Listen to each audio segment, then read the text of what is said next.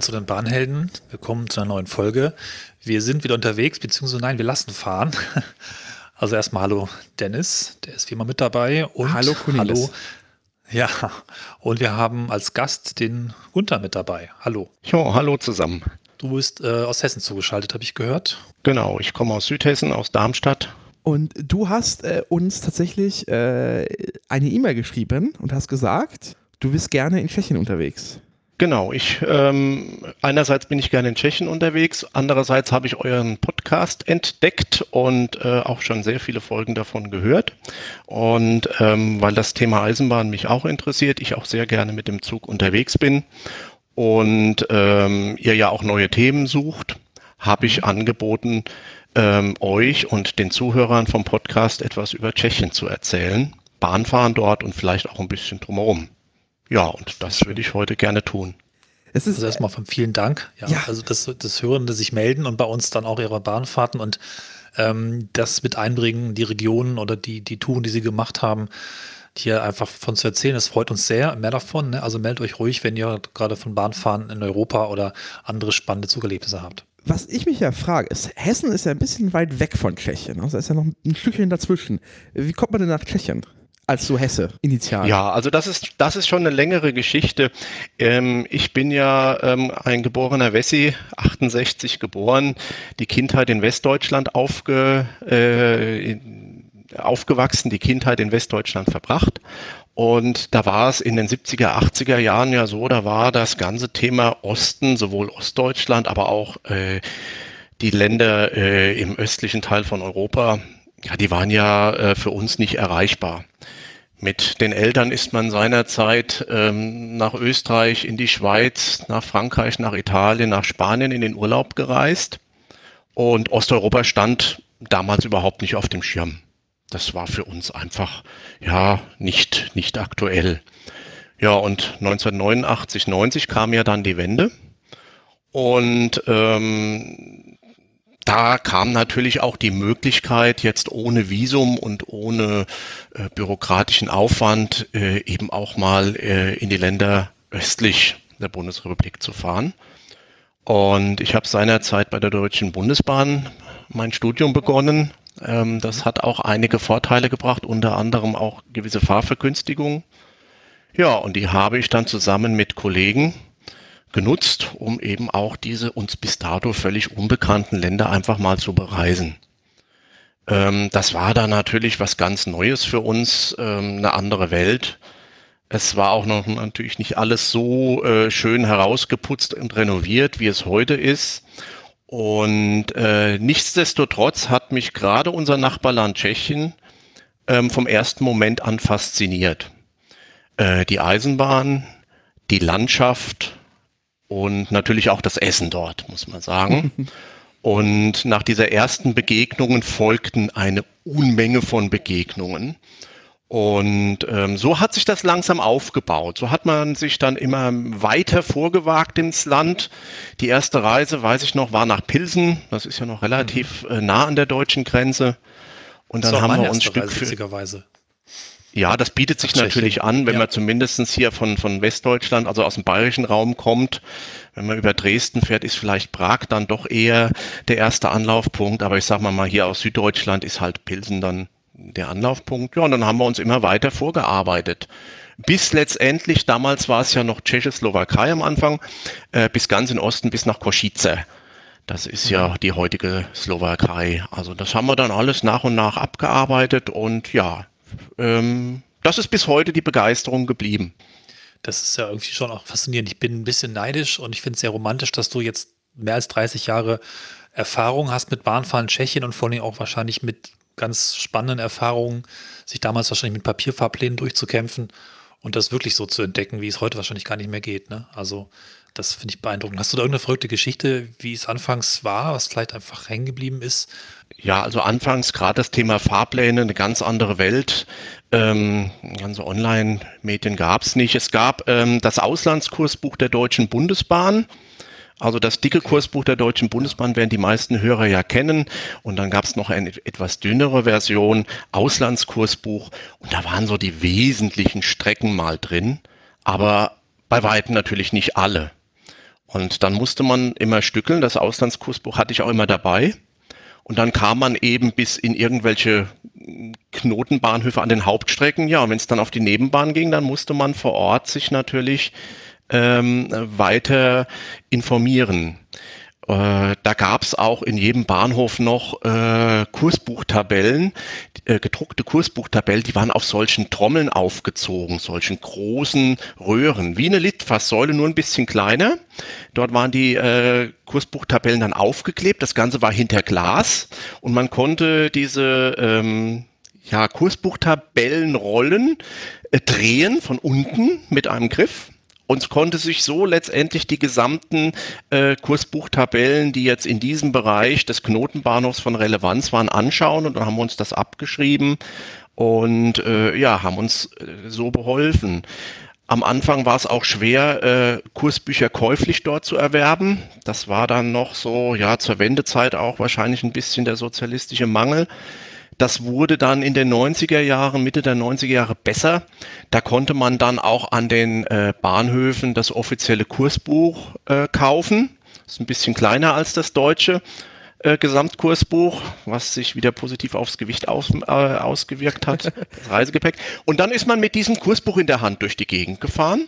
Und das ging schon ganz gut. Natürlich nicht so bequem wie mit den Apps heute, aber das war dann schon toll im Kursbuch. Man konnte auch die Strecken sich anschauen. Wenn man noch nicht so oft in dem Land war, ist man geografisch ja auch noch nicht ganz so fit, auch von der Verkehrsgeografie, wie die Linien dort laufen. Ja, und dann haben wir uns da so Stück für Stück äh, durchgearbeitet.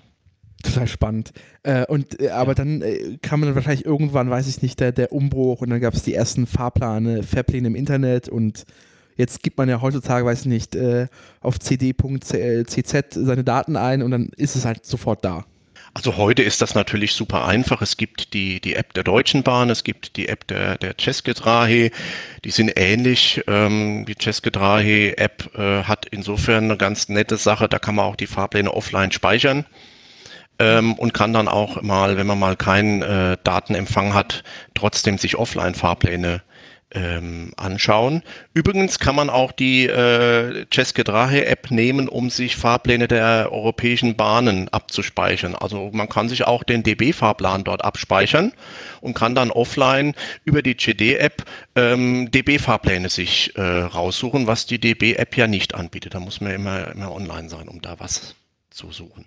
Das ist ein cooler Tipp, weil ich war eh ziemlicher Fan von dieser App, als ich vor, glaube ich, drei, vier Jahren ein bisschen mehr rumgefahren bin in Tschechien, auch irgendwie, weiß ich gar nicht, einmal quer durch von, von West nach Ost und da einige auch sehr pfiffige kleine Details äh, sehr geschätzt habe. Wenn die tatsächlich die ganzen Pläne hat, das schaue ich mir nochmal an. Das ist ein super guter Tipp. Man muss sie nur äh, bewusst runterladen. Die sind also nicht automatisch ja. drauf, sondern man wählt dann die Länder aus, ähm, die man offline abspeichern möchte und äh, die aktualisiert sich dann auch regelmäßig. Also wenn dann bei der DB was aktuell ist, dann merkt man, ach, jetzt lädt er gerade wieder mal äh, die aktualisierten Fahrpläne runter und dann hat man die offline. Das ist also eine, eine, ja. eine sehr angenehme Sache wo gerade bei der App sind, also eine Sache habe ich wirklich gefeiert, die ich gerne nochmal benennen möchte, um sie auch vielleicht mal, wenn wir Hörerinnen und Hörer haben, die bei der Bahnabteilung für die App-Entwicklung arbeiten, äh, die, die hatte die Möglichkeit, die Verbindung an dem Punkt, wo es möglicherweise ein Problem gegeben hat oder geben kann, einfach durchzuwischen, von links nach rechts für Alternativen. Das macht die Bahn-App auch irgendwo, aber sehr kruckelig im Vergleich. Und ich fand das einfach eine extrem gute Idee. Und das ist nur so ein Beispiel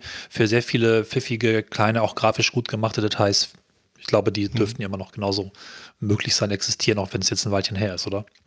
Nee, das, das existiert auch und dann gibt es auch noch weitere ähm, nette Sachen wie, der, wie die Wagenreihung, die man sich anzeigen lassen kann und, und, und.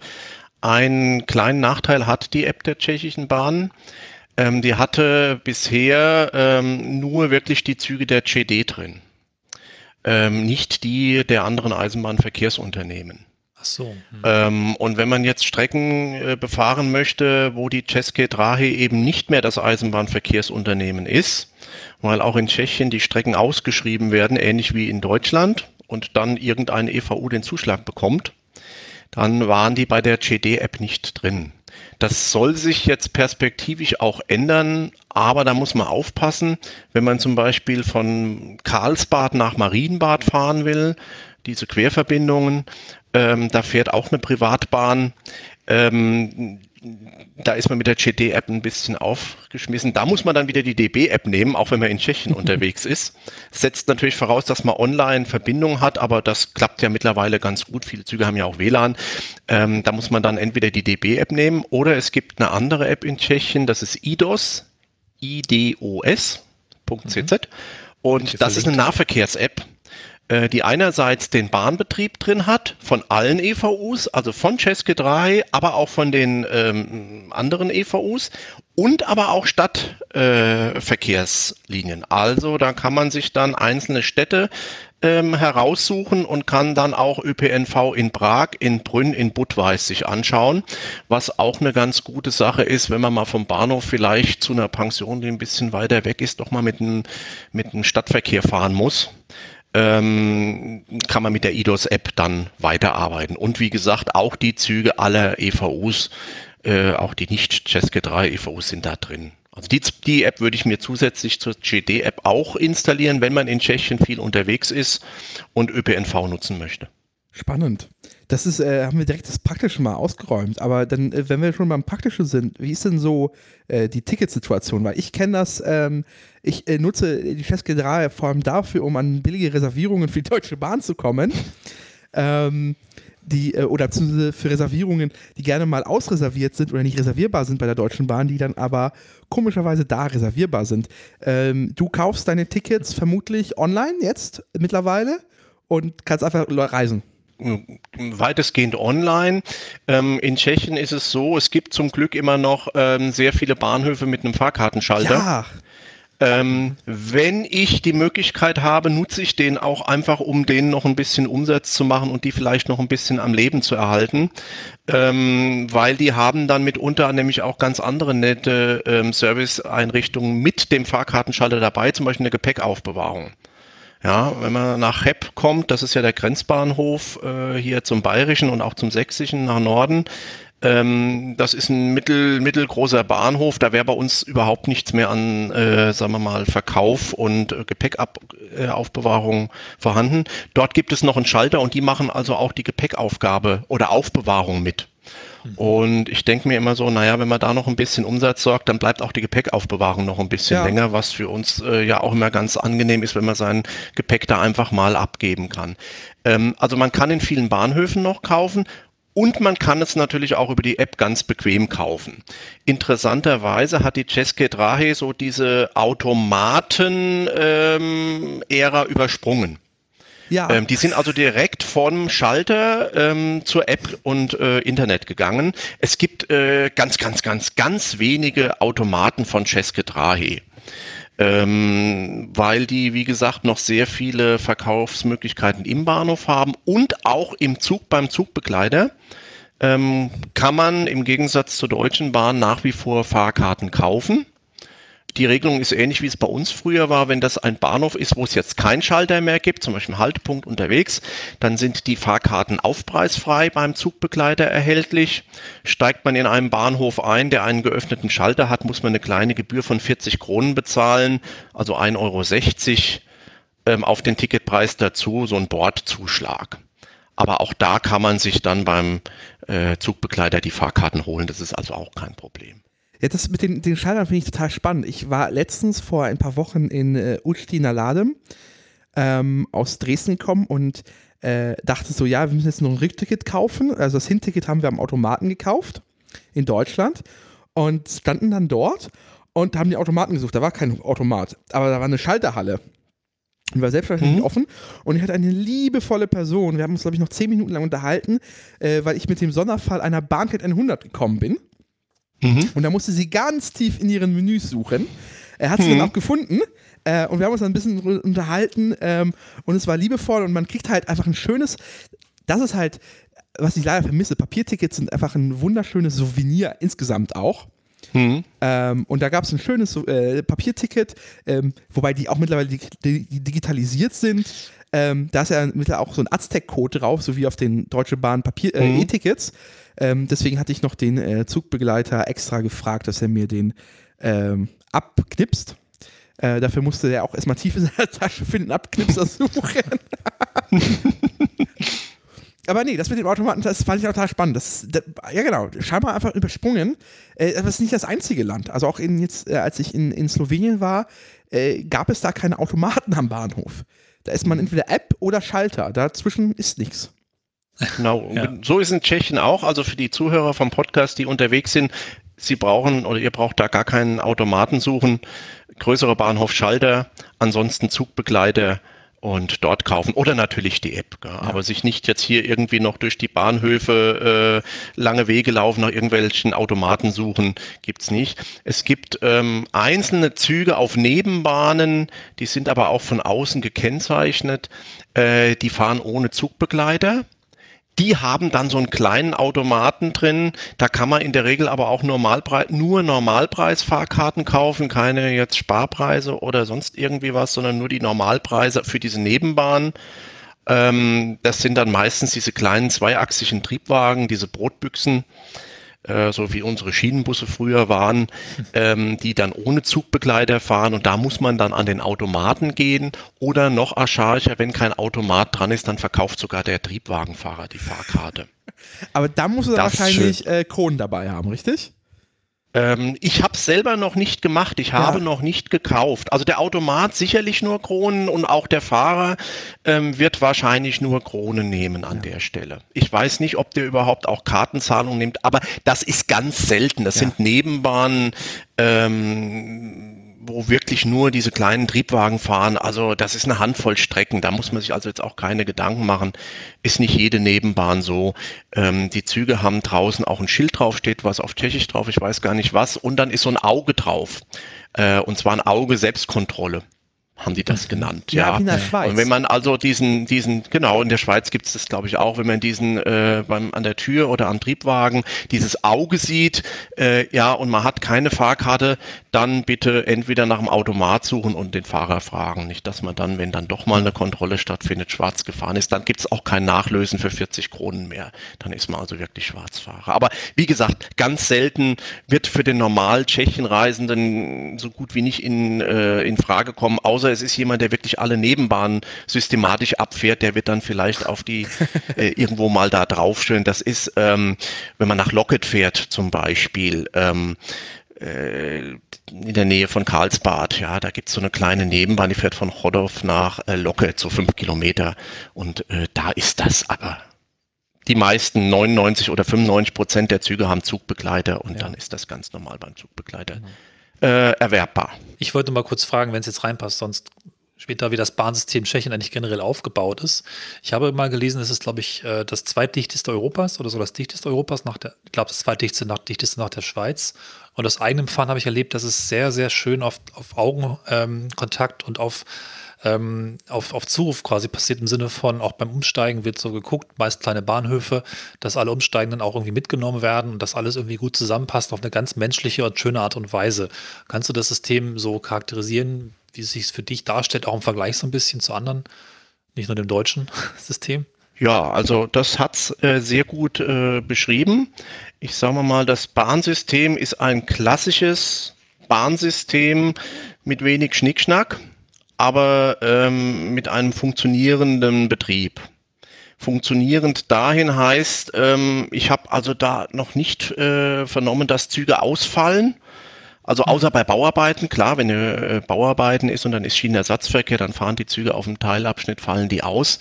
Aber ansonsten habe ich es in meinen Fahrten noch nicht erlebt, dass ich irgendwo am Bahnhof stand und sagt, hier, mein Zug fällt jetzt aus, Sie müssen eine Stunde später fahren wegen Fahrzeugstörung oder, oder, oder. Das habe ich also da noch nicht erlebt äh, die Züge fahren. Was man auch dort ganz selten sieht, sind abgeschlossene Türen, technische Mängel an den Zügen. Ähm, die moderneren Züge haben mittlerweile auch elektronische Sitzplatzanzeigen. Ich habe nie ähm, die Durchsage gehört, wir haben heute keine Reservierungsanzeigen. Nie. Die haben immer funktioniert. Die alten Züge haben noch Papierzettel, die in solche Schlitze gesteckt werden, wie man das ja. bei uns auch noch kennt. Aber die neueren, die haben alle elektronische Reservierungsanzeigen und die funktionieren immer. Ich habe auch nie äh, bei meinen Fahrten irgendwelche Durchsagen gehört, wir können heute im Speisewagen nur ein eingeschränktes Speisenangebot anbieten, wir können keine warmen Getränke anbieten. Äh, das habe ich nicht gehört. Also das ist, sagen wir mal, ein Unterschied, muss man leider sagen, zu uns. Ähm, wo das Bahnfahren ja dann mitunter doch ein bisschen mit technischen Problemen gesegnet ist, leider, äh, ist dort nicht der Fall. Also das, das läuft. Ähm, auch das Umsteigen, richtig äh, gesagt. Also ähm, dass der Zug einfährt und am Nachbarbahnsteig der Anschlusszug ähm, wegfährt und man sieht den noch wegfahren, das wird in den meisten Fällen nicht passieren.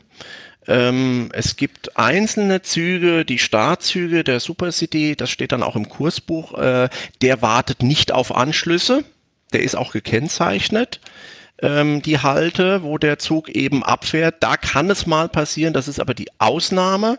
Der Regelfall ist, dass äh, gewartet wird auf jeden Fall, äh, wenn sich die Züge noch äh, sehen. Wenn genau. natürlich ein Zubringerzug 30 Minuten Verspätung hat, was ja auch mal passieren kann durch Baustellen oder durch Übernahme aus dem Nachbarland, ja, dann wird auch ein, ein Anschlusszug jetzt nicht ewig warten. Das ist, das ist klar. Aber das wäre, was für uns äh, als Reisende sehr ärgerlich ist. Man fährt in den Bahnhof ein und sieht den Anschlusszug noch wegfahren.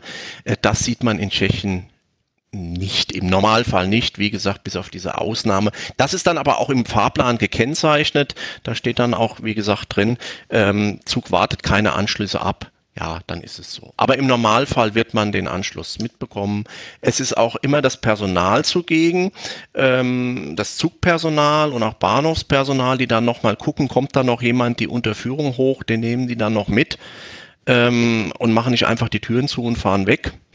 Klar, wenn man sich natürlich da vielleicht beim Umsteigen zu viel Zeit lässt und geht noch ein Bierchen trinken und meint, nein, mein Anschluss wird warten, der wird da natürlich nicht warten. Aber für die normalen Reisenden, die jetzt vielleicht noch die Unterführung hochkommen, es wird immer geguckt, das Personal ist präsent. Und ja, das ist genau das Kennzeichnet ein bisschen das Eisenbahnsystem, klassisches, solides Eisenbahnsystem. Ähm, und das macht es auch Spaß, ähm, dort äh, zu fahren ähm, auch als Reisender, als Normalreisender, jetzt nicht nur als Eisenbahnfreund oder Fan, der des äh, Reisens, des Reisens wegen fährt, sondern auch für die Normalreisenden ist das eine sehr angenehme Situation. Auch bei Schienenersatzverkehr, den es da leider auch immer mal wieder gibt, es wird viel gebaut und dann gibt es abschnittsweise Schienenersatzverkehr.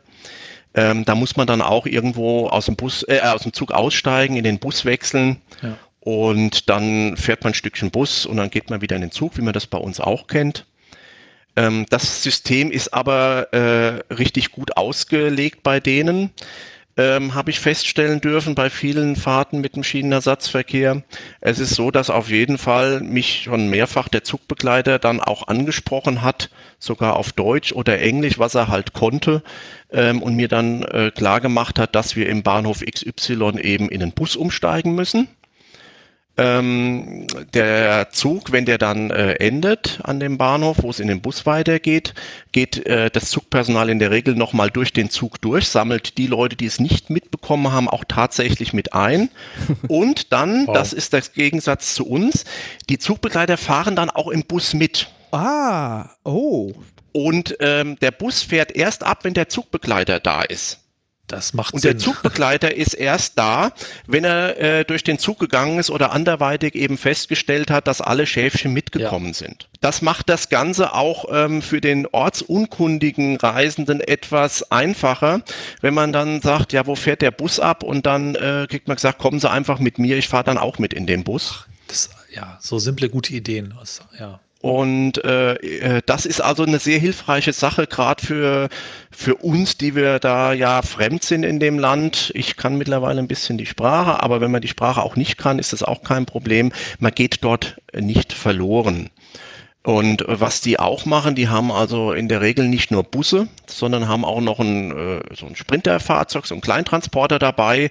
Und in diesen Kleintransporter kommen dann Fahrräder, Kinderwagen und was weiß ich, was da alles so noch im Zug mit rumfährt. Ja. Ähm, und der fährt dann halt auch mit. Das ist also auch eine schöne Sache. Gibt es nicht überall, aber dort, wo sie wissen, dass da eben viel Fahrräder sind, auf touristischen Strecken, da habe ich das öfters schon erlebt. Dann stehen dann eben zwei Reisebusse und der Sprinter. Und ja, wie gesagt, Fahrräder, Kinderwagen, die kommen dann in den Sprinter und werden damit transportiert. Total spannend. Also es ist eine komplett andere Philosophie, wo im Zweifel der, der Schienenersatzverkehr bei uns hier in Deutschland ähm, irgendwo am Bahnhof abfährt. Mit Glück ist er ausgeschildert, der Weg dahin. Aber es ist die Verantwortung des Reisenden, den zu finden und ihn auch rechtzeitig zu finden. Ähm, das Zugpersonal hat, den, hat quasi seinen, seinen Zug und ab dann hört es auf. Ey, aber super, weil das ist ja bedeutet am Ende wirklich, dass da niemand verloren geht. Also da muss man sich schon sehr doof anstellen, Richtig. dass man da verloren geht. Ja. Also im Normalfall, wie gesagt, ähm, ich habe es etliche Male mitgemacht und gerade, dass dann das Personal eben in dem Bus mitfährt, das ist die Garantie, ja. dass dann wirklich alle, die irgendwo noch ähm, sichtbar für das Personal hilflos umherirren, noch mitgenommen werden. Wenn da natürlich einer nochmal in die Hecken springt und dann nochmal irgendwo sonst wo rumhüpft und ist fürs Personal nicht zu sehen, ja, der geht dann natürlich auch verloren. Ja. Aber im Normalfall kommen die Leute mit. Und ich habe es auch schon erlebt, dass ganz eifrige Zugbegleiter im Bus auch Fahrkarten kontrolliert haben. Also was man bei uns dann manchmal den Eindruck hat, naja, es ist ja Schienenersatzverkehr, da kann man ja mal so fahren. Ähm, äh, sollte man äh, da nicht probieren. Macht nicht jeder Zugbegleiter, manche sitzen auch vorne beim Fahrer und schwätzen, das ist dann auch so, aber ich habe auch schon mal äh, Fahrten erlebt, da sind tatsächlich die Fahrkarten kontrolliert worden im Bus. Fand ich auch ganz interessant. Spannend. Ja, aber das ist äh, ein interessanter Kontrast zu Deutschland, aber ich auch allgemein, also jetzt, äh, aber jetzt Slowenien ist nochmal, um das Vergleich, wo ich es gesehen habe, da ist aber nochmal eine andere Bahnkultur im Sinne von, das haben wir schon so immer gemacht und das ist, fühlt sich sehr ganz sinnvoll an, deswegen machen wir es auch weiter mit dieser gewissen Ordentlichkeit. Ähm, ist total, total faszinierend. Äh, und ist ja einfach, einfach dem Vertrauen in den Betrieb auch einfach, der da, da einfach herrscht. So, es wird schon funktionieren, es wird gut gehen äh, und daraus lassen wir uns nicht aus, den, aus, den, aus, der, aus, der, aus, der, ja, aus der Spur bringen, um das mal so zu sagen. Das trifft es, das trifft es äh, sehr genau, diese ja. Zusammenfassung an der Stelle. Ähm, es ist alles noch ein bisschen traditioneller, aber nicht, nicht äh, altmodisch, würde ich sagen, ja. aber eben traditioneller mit, ja, so. mit relativ viel Personaleinsatz. Ja, ähm, was ist, natürlich für uns immer gut ist als Reisende, dass man eben auch einfach einen Ansprechpartner hat. Und ich beobachte das immer in Cheb, das ist ja der Grenzbahnhof zu Bayern und auch zu Sachsen dann hoch. Ähm, wenn man da also ankommt mit dem Zug von Deutschland und steigt aus, dann ist da auch äh, eine Anschlusssituation, dann geht es also auch in zwei oder drei Richtungen weiter. Dann stehen die Züge und äh, die Zugbegleiter stehen in der Regel immer draußen am Zug an einer Tür sind immer ansprechbar, fährt der Zug dorthin, ja, weil dann also eben auch viele Leute gerade aus Deutschland dann fragen, fährt der Zug tatsächlich dort und dorthin? Und ähm, das ist eine schöne Sache, weil dann ist man nicht äh, so verloren und man fühlt sich da auch gleich irgendwie, ich will mal sagen, gut aufgehoben, trifft es vielleicht. Ja. Genau, und die signalisieren auch beim Umsteigen, Achtung ist, nee, nicht Achtung, falsch angesetzt. Ganz in Ruhe, komm rüber, es, es klappt, wir sehen dich. Ne? So habe ich es empfunden, dass sie wirklich mit Augen und an der Tür stehend klar machen, alles cool, ihr seid im Blick. Ja, wenn dann das der Nürnberger Zug zurückfährt von Rep, das habe ich auch oft gesehen, naja, dann ist der Lokführer da vorne, der macht seine Türen zu, äh, wenn Abfahrtszeit ist und das Signal dann äh, Fahrt zeigt und, und fährt einfach los. Ja, ja das ist äh, dann leider ein bisschen das äh, Kontrastprogramm, finde ich immer ein bisschen schade. Ähm, ich habe es selber schon erlebt, bin von Cheb zurückgefahren nach Nürnberg und dann sind auch irgendwelche Leute noch eingestiegen, die wollten aber nicht nach Nürnberg, die wollten nach Franzensbad, also ähm, in Tschechien bleiben. Und äh, ja, dann war dann auch kein Zugbegleiter da, weil da äh, teilweise gar keine Zugbegleiter mehr dabei sind. Und die Leute waren natürlich ziemlich aufgeregt und ich konnte sie dann insofern ein bisschen beruhigen. Da habe ich gesagt, dann steigen sie in Schirndingen aus, das ist der erste Halt auf der deutschen Seite. Habe ihn dann über die App die Verbindung zurück rausgesucht, habe gesagt, dann in einer Viertelstunde kommt der Zug zurück wieder nach Tschechien, also von Nürnberg nach Reps, sollen in Schirnding auf die andere Seite gehen. Ähm, ja, sowas kann man natürlich verhindern, wenn Personal da ist und ansprechbar ist. Und wenn das halt nicht der Fall ist, dann passieren halt auch manchmal so unschöne Sachen. Total spannend. Wir haben jetzt soweit abgeklärt, Tickets, sogar Bahnbetrieb, ganz spannend. Das heißt, da sind jetzt bestimmt ein paar Leute, die sagen so, ja, da habe ich jetzt drauf Lust. Was würdest du sagen, ist so das erste Ziel, was so, so vielleicht Neueinsteigern in äh, Tschechien du, so anraten würdest? Was sollte man vielleicht, man weiß nicht, ähm, aus jetzt zum Beispiel aus Berlin, aus der Richtung von Berlin kommt, ist ja, glaube ich, Prag oder Dresden. Äh, beides ja ist ja Prag so das, das naheliegendste, weil da der Eurocity ja quasi zweistündlich hinfährt. Ähm, aus Süddeutschland hast du gesagt, ist HEP so der, der, der Punkt vielleicht? Ja, Hepp ist ja ein relativ kleines Ort, ja. Örtchen. Das ist natürlich ein Eisenbahnknoten, aber jetzt als primäres Ziel, ja, man kann da mal einen Tagesausflug hinmachen, aber das ist jetzt nicht, wo man vielleicht okay. eine Woche Urlaub machen müsste. Da würde sich dann schon wieder eher Pilsen anbieten, ja. dass man sagt, man fährt eben äh, nach Pilsen. Oder wenn man noch ein Stück weiter fahren will, ähm, etwas weiter südlich, die zweite große Bierstadt in Tschechien ist Budweis. Mhm. Äh, České Budějovice.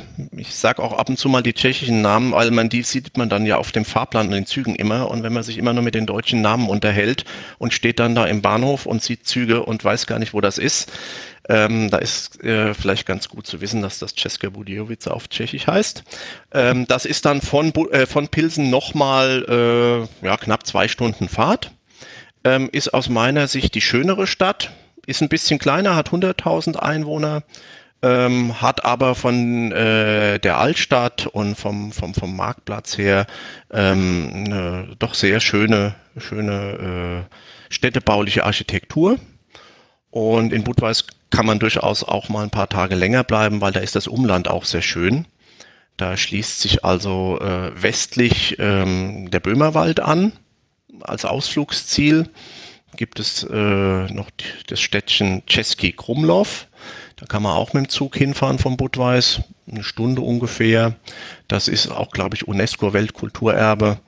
Ähm, ein ganz schönes Städtchen als Tagesausflug von Budweis aus zu machen.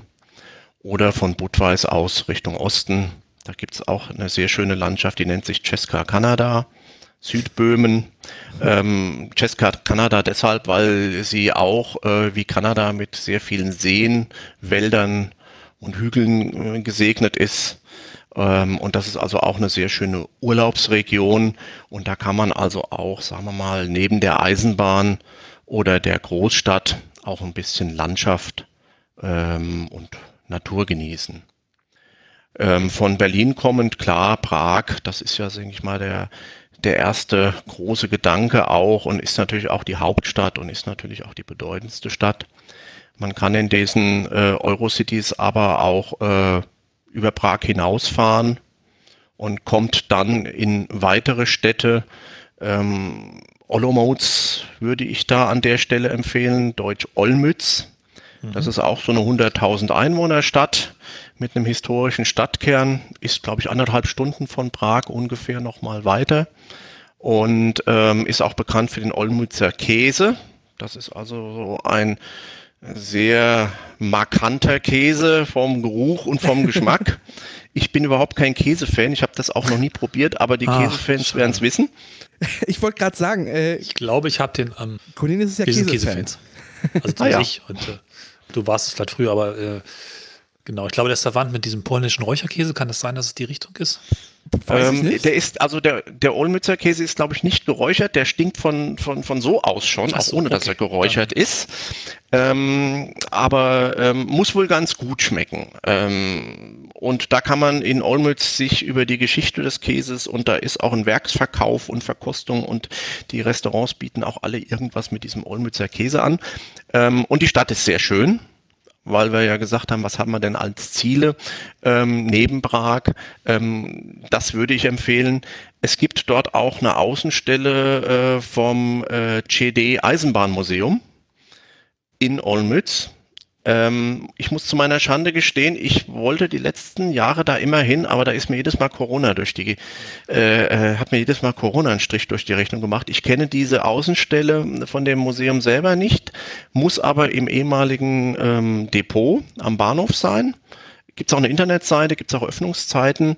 Das wäre also auch in Olomouc äh, neben dem Käse äh, das Eisenbahnmuseum dort zu besichtigen. Ähm, äh, genau, also es gibt ja, ich glaube, wir wissen alle, Prag ist das Tschechische, aber es gibt ja sehr viele ähm, größere Städte in, in, in Tschechien, die jetzt nicht so bekannt sind. Also ich, also ich bin mal im Nachzug durch äh, Brunn, also Brünn, äh, gefahren. Mhm und habe das dann gesagt, okay, der Ort hat mir noch nie was gesagt. Ich halte jetzt, ich, wir stehen jetzt hier eineinhalb Stunden und scheinbar werden wir hier umgekoppelt. Äh, ich google mal, was die Stadt zu bieten hat. Das sah ja wunderbar aus. Ich kann auch noch schwärmen. Ich bin da sogar ein paar Tage gewesen, habe mir da auch ähm, alte Architektur angeschaut, also nicht ganz alte, aber so 1920er Jahre, also moderne Architektur von, jetzt habe ich den Namen vergessen, also recht bekannte Architekten, Nils aber es gibt van der andere. Rohe? Ja, genau, die Villa Mies von ihm. Van der Rohe, ja. Mies van der Rohe, genau, wurde auch gleich auf ein Weinfest eingeladen und habe da echt eine ganz tolle Zeit gehabt, eine sowohl traditionelle als auch moderne Stadt, ich glaube auch Studentenstadt, wo man echt eine gute Zeit haben kann. Also habe ich sehr mhm. abgefeiert. Ja, Brünn, Brünn kann man auch empfehlen, ist natürlich für uns von Deutschland sehr weit. Das liegt ja schon vor ja. den Toren von Wien. Das heißt, man fährt da also wirklich einmal quer durchs Land. Aber wenn man die Zeit hat, ähm, sollte man das auf jeden Fall tun. Und es wurde auch hier schon erwähnt, das ist auch die Weingegend in ähm, äh, Bereich rund um Brünn äh, gibt es umfangreiche ähm, ja, Regionen, weite Landstriche mit Weinbau. Auf der anderen Seite ist ja Niederösterreich, ist ja auch für den Wein bekannt und das ist ja eine Region. Und wenn man also das äh, für Tschechien typische, landestypische Getränk Bier entweder von vornherein nicht mag oder dann schon mal so viel konsumiert hat, dass man gesagt hat, es kann auch gerne mal was anderes sein, dann kann man also auch nur empfehlen, die Region rund um Brünn ähm, wegen des guten Weines dort. Da war ich letztes Jahr auch mal ein paar Tage, habe auch eine Weinverkostung gemacht beim Winzer und also das ist auch sehr äh, sehenswert und schmeckenswert da unten. Und äh, was kann man denn, also du, was mir so ein bisschen durchgeklagen hat, dass du auch scheinbar wandern warst oder zumindest äh, wander, wanderaffin bist, da ist ja Tschechien, bietet sich ja prinzipiell auch ganz gut an, oder? Genau, Tschechien ist ja von der Landschaft her durch Mittelgebirge geprägt. Ähm, und zusätzlich auch mit einer Unzahl von Burgen und Schlössern. Ich glaube, das hat also auch die höchste Dichte an Burgen und Schlösser ähm, in Europa.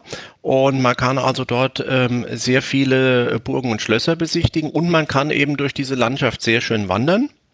Und das Tolle ist äh, in Tschechien das System von Wanderwegen. Das ist eigentlich ein äh, komplettes Netz, was äh, das Land überzieht stammt auch ursprünglich noch aus der sozialistischen Zeit, wo die Leute wahrscheinlich nicht so viel ins Ausland gefahren sind, sondern mehr im eigenen Land Urlaub gemacht haben und gewandert sind. Ähm, bei uns ist es ja so, dass diese Wanderwege meistens oder in den allermeisten Fällen, wenn man mal von diesen europäischen Fernwanderwegen absitzt, ähm, meistens irgendwelche Rundwege sind, irgendwelche lokalen ähm, Wanderwege, äh, die man äh, ebenso dann abwandern kann. In Tschechien ist es ein Netz. Das äh, Wanderwegnetz überspannt das Land so, wie die Eisenbahn das Land überspannt. Mhm. Und die Markierung der Wanderwege ist im Prinzip ganz einfach. Es gibt nur vier Farben. Es gibt also Farben, die die Wanderwege kennzeichnen. Gelb, Grün, Blau und Rot. Und die wiederholen sich, schließen sich an. Und ähm, diese Wanderwege ähm, beginnen sehr oft oder fast immer an Bahnhöfen oder in Städten. Das heißt, ich brauche gar kein Auto, um da wandern zu gehen, sondern ich kann am Bahnhof aussteigen und kann dann dort ähm, mir die Wanderwege irgendwo ähm, nach Länge und Richtung und Terrain suchen, die ich gerne machen möchte. Ähm, die Wanderwege gehen auch durch die Städte hindurch. Man wird also auch, wenn man mal aufmerksam durch die Städte Prag, Brünn, Budweis, die wir jetzt genannt haben, gehen, äh, wird man äh, an Laternenmasten, Hauswänden auch diese Wanderzeichen sehen. Das, was man bei uns ja nur aus dem Wald kennt, von den Bäumen, sieht man dort auch in der Stadt, weil diese Wege eben auch durch die Stadt durchgehen ja, oder Sinn. in den Städten beginnen. Ja. Und das ist eine schöne Sache und da kann ich empfehlen ähm, die App oder die Internetseite mappi.cz, M-A-P-Y.cz. Mappi heißt Karten im Plural. Und ähm, dort kann man sich äh, im Internet äh, oder eben über die App äh, ansehen, wo die äh, Wanderwege hinführen. Und äh, die App kann man also auch verwenden, um Offline-Karten abzuspeichern. Das heißt, man hat also auch dann, wenn man mal kein mobiles Internet hat, im Wald hat man immer die Offline-Karte und kann also dort wunderbar Wanderungen machen. Man kann mit der App und auch im, äh, auf der Internetseite ähm, die Route abstecken und dann die Entfernung und die voraussichtliche äh, Gehzeit sich anzeigen lassen und natürlich auch gucken, wo ist der nächste Bahnhof um dort wieder äh, wegzukommen. Oder auch alternativ, wenn es keinen Bahnhof gibt, Busverbindungen, die in der App auch hinterlegt sind. Das heißt, wenn ich diese App habe, kann ich äh, mir ähm, auch äh, die nächste Busverbindung anzeigen lassen, um dann mhm. eben wieder zum Ausgangspunkt Ehrlich? zurückzukommen, mhm. wenn ich nicht äh, wieder zurücklaufen möchte. Und äh, diese App kann ich wirklich nur empfehlen, kann ich auch empfehlen für Deutschland. Es gibt auch Karten für Deutschland, sind die Wanderwege auch drin. Da ist die Verlinkung mit dem ÖPNV nicht so intensiv wie in Tschechien, aber zumindest sind die Haltestellen auch eingezeichnet äh, beim MAP-CZ in den deutschen Karten. Aber für Tschechien selber zum Wandern, wie gesagt, diese App sich runterladen und dann kann man auch wunderbar ähm, dort ein bisschen sich die Beine vertreten. Es sind in der App sind ähm, auch touristische Hinweise drin, es sind Aussichtspunkte drin, es sind Aussichtstürme eingezeichnet, es sind Gaststätten eingezeichnet. Ja, alles, was man halt Naturdenkmäler, die sind, äh, die man sehen kann, sind eingezeichnet. Und das in Kombination mit dem Bahnfahren ist eine sehr schöne Sache. Einfach mal aus dem Zug aussteigen und ein bisschen durch die schöne, Wandschaft, äh, durch die schöne Landschaft wandern. Der Zeitpunkt zum Einsteigen ist ja super, ne? Also in das Bahnfahren in Tschechien. Da gibt es ein ganz großartiges Angebot, was du auch schon angekündigt hast, darüber mal zu sprechen zu wollen. Quasi für die Bahncard 100 äh, Neidischen, die noch keine haben, gibt es da in Tschechien was sehr günstiges für den Sommer. Richtig, das habe ich letztes Jahr auch gemacht. Und zwar gibt es äh, schon seit Jahren immer im Sommer ähm, die Zdenka na Leto. Das heißt übersetzt die Sommerfahrkarte äh, gilt in den Monaten Juli und August. Nur in diesen beiden Monaten. Grundsätzlich wird die verkauft und ähm, die ist erhältlich für eine Woche Dauer oder für 14 Tage Dauer. Äh, Beginn kann frei gewählt werden. Ende ist aber dann Ende August. Das heißt, ähm, wenn man sie am 20. August kauft, wird man keine 14 Tage mehr voll machen können. Ähm, ansonsten ist das ein äh, sehr gutes Angebot, weil es ist unheimlich günstig und es ist flexibel. Es hat letztes Jahr die Preise, äh, habe ich mir mal rausgezogen, die 7-Tage-Karte 790 Kronen. Ähm, das sind ungefähr 32 Euro. Das ist immer noch so. Also wir, wir werden es mal verlinken. Die haben auch das Angebot jetzt schon mhm. für diesen Sommer drin und es ist tatsächlich äh, dieselben Preise. Ja, und, und 14 Tage ähm, 1190, also rund 48 Euro für 14 Tage Bahnfahren in Tschechien. Aber aufgepasst, was wir anfangs schon gesagt ja. haben, nur in Zügen der České Drahy, nicht bei den ähm, anderen EVUs, die keine České Drahy sind. Okay. Also Karlsbad, Marienbad, gilt das nicht.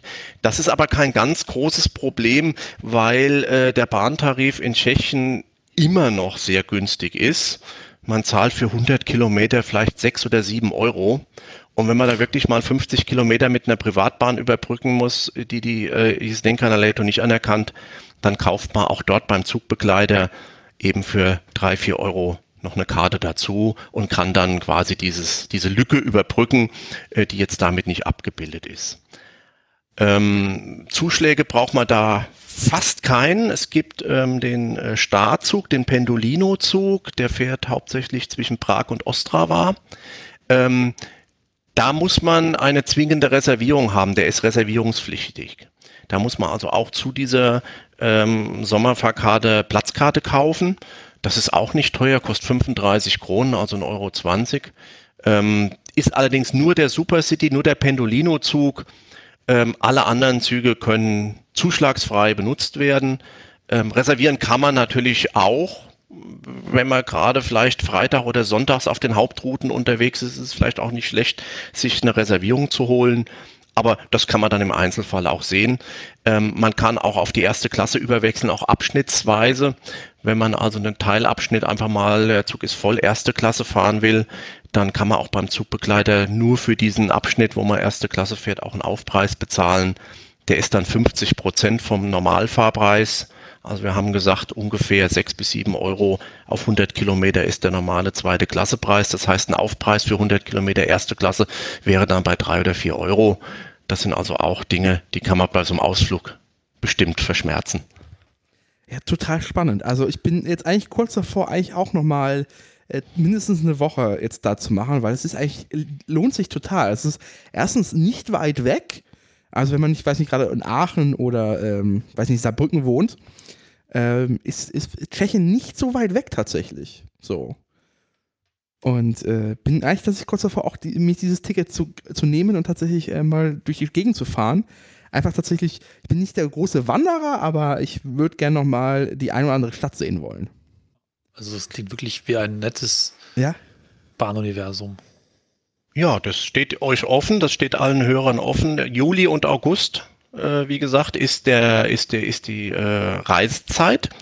Ähm, wer Zeit hat, auch spontan, das ist auch nicht kontingentiert. Das kann man also auch heute kaufen und morgen fahren oder heute kaufen und schon heute fahren. Also im Juli, August dann natürlich.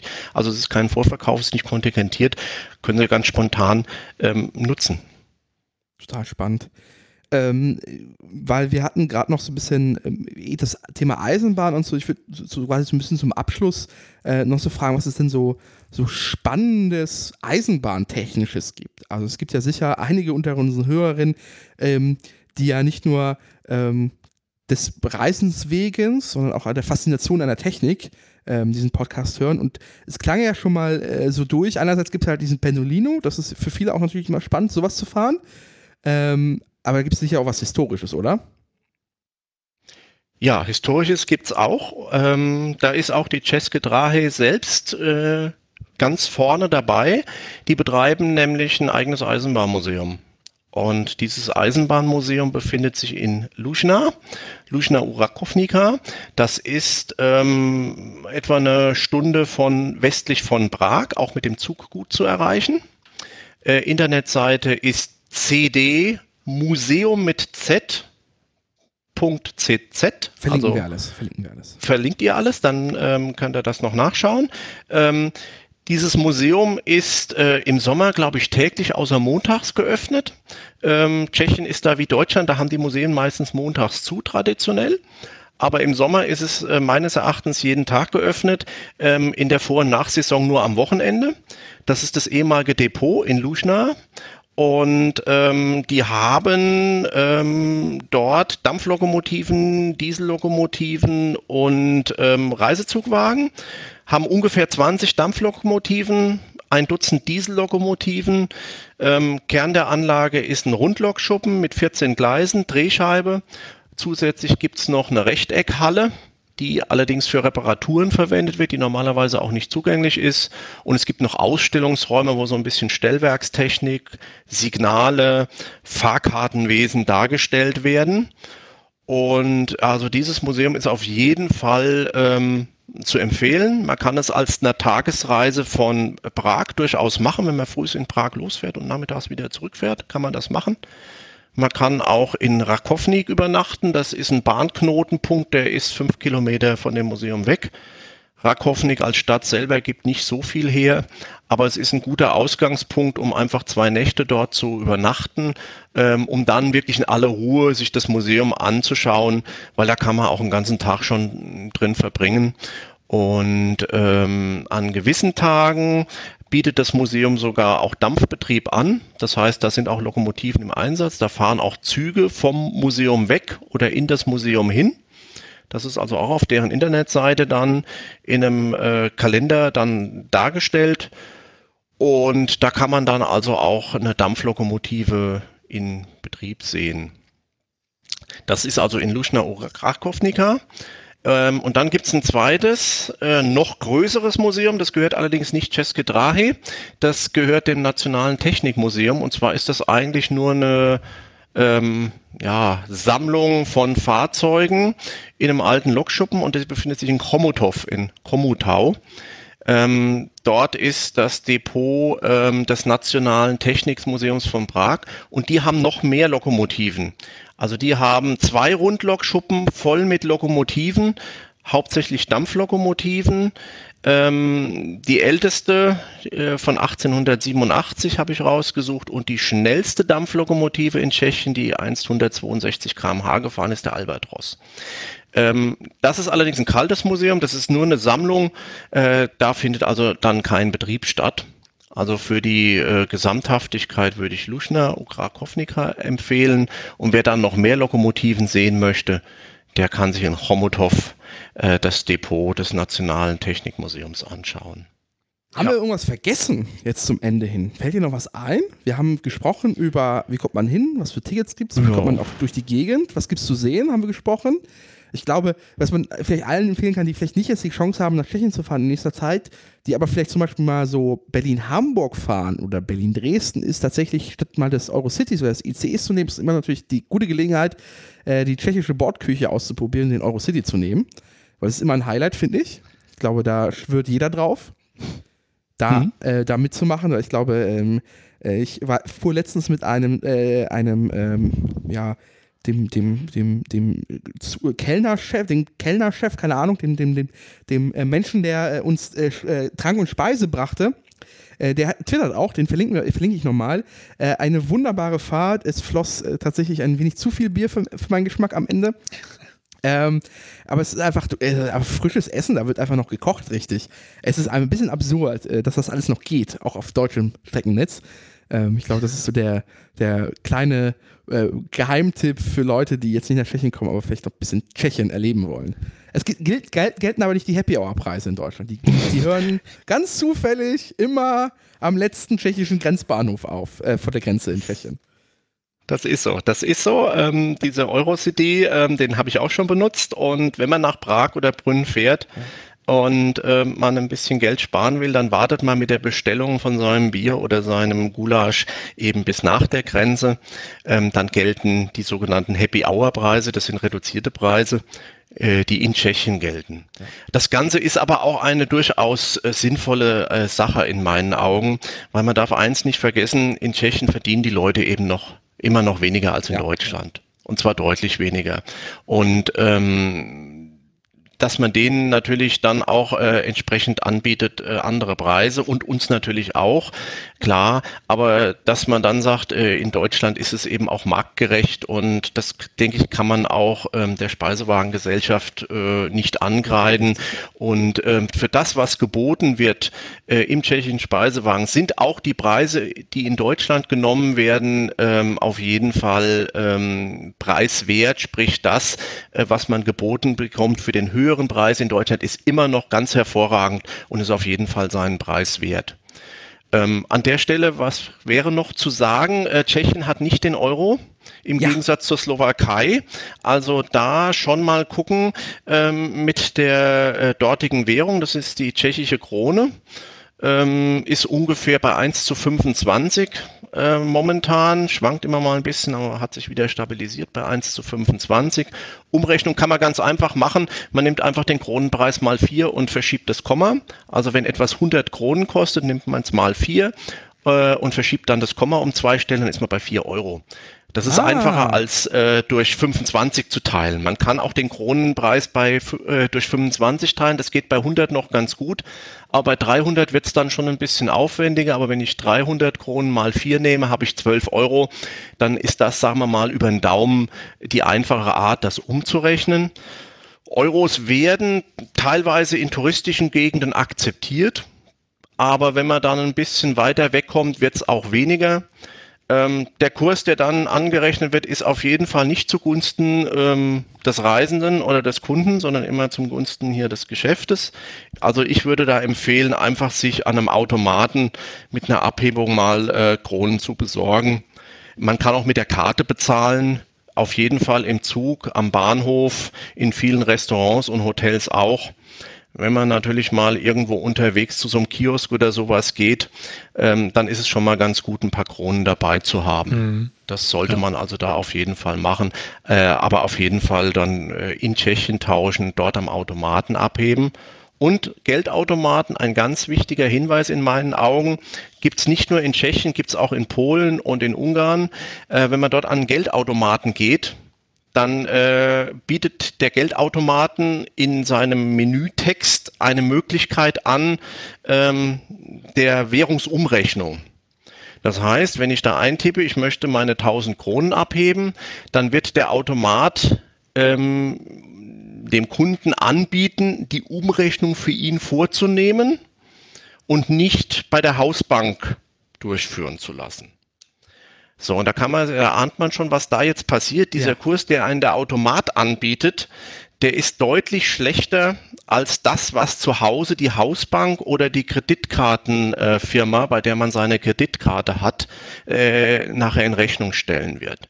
Nur mal eine Hausnummer. Momentan haben wir 1 zu 25. Wenn ich mit meiner Kreditkarte bezahle, dann nehmen die so äh, einen Umrechnungskurs von 24,80, 24,60, je nachdem dieser Automat, der mir anbietet, er macht die Umrechnung für mich, bietet mir dann einen Kronenkurs von 22 oder von 21 an. Mhm. Genau. Für einen genau. Euro. Das sollte man allgemein. Das heißt, das, genau, genau das gilt eigentlich immer. Ne? Gut. Immer schön Landeswährung abgeben. Ja, genau. Also das ist, gilt auch, ich sehe es immer wieder, wenn ich auch an so ähm, Restaurant bin, dann sagt er mir, oh, wollen Sie nicht einen Euro bezahlen? Ähm, das Stichwort dazu ist Nein. diese dynamische Währungsumrechnung oder DCC, wenn man mhm. das irgendwo liest, nicht machen. Es lohnt sich genau. nie, man wird immer über den Tisch gezogen. Ähm, selbst wenn man zu Hause bei seinem Kreditkartenunternehmen äh, noch Fremdwährungskosten bezahlt, man ist da immer billiger. Immer billiger. Richtig äh, als diesen Kurs da anzunehmen. Deswegen immer ablehnen und immer in der lokalen Währung bezahlen.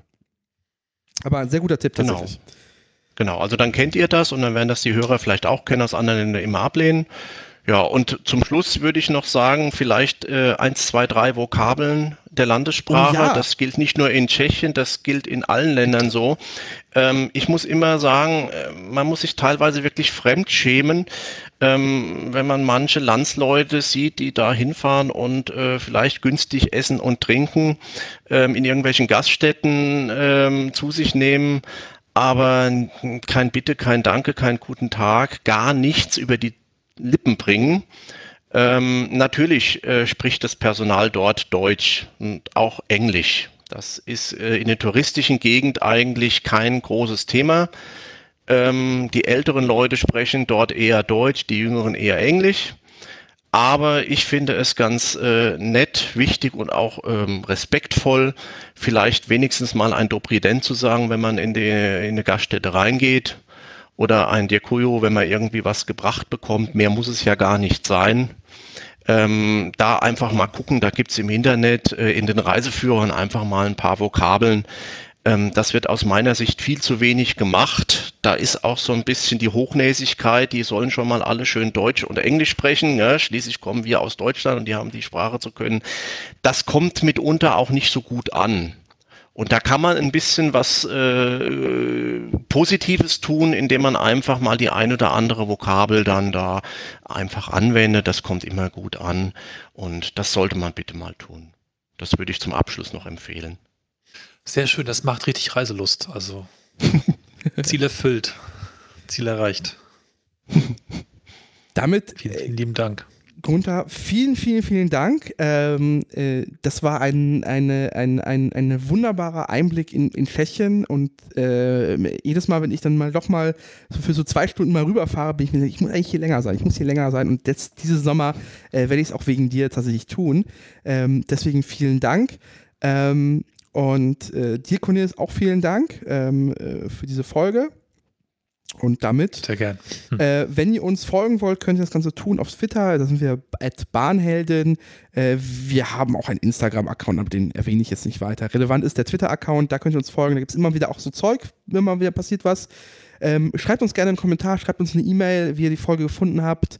Äh, Feedback ist immer sehr, sehr herzlich willkommen. Und immer das Wichtigste ist, wenn euch das hier gefallen hat und ihr Leute kennt, die das auch gefallen könnte, ähm, gebt ihnen doch den Tipp, den Hinweis, äh, schreibt eine Rezension im Zweifel. Äh, das hilft immer, immer, immer sehr viel, diesen Podcast auch neuen äh, Leuten zugänglich zu machen. In diesem Sinne, äh, vielen Dank, Gunther, vielen Dank, Cornelis. Ähm, damit gute Fahrt. Ja, danke auch von Gerne. mir. Macht's gut. Spaß gemacht. Tschüss. Gute Reise. Bahnhelden.